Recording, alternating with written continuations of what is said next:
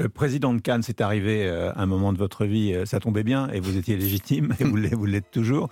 Ça faisait partie des choses auxquelles vous pensiez quand vous étiez adolescent ou c'était un truc de, de fou lointain Non, parce que je suis, on, on, associe en commun, vous et moi, qui avons le même âge, je vous le rappelle. Euh, je suis plus âgé. de deux mois. Euh, on, on, a en commun qu'on aime faire.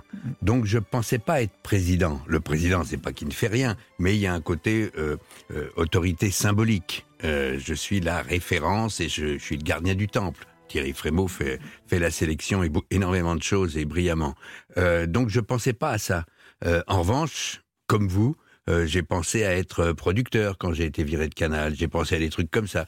Président de Cannes, j'y avais pas pensé, ça a été un beau cadeau. Ouais, et quand vous avez été président des studios Universal à, à Hollywood, vous étiez un nabab américain, j'ai partagé quelques moments avec vous là-bas. C'était extraordinaire.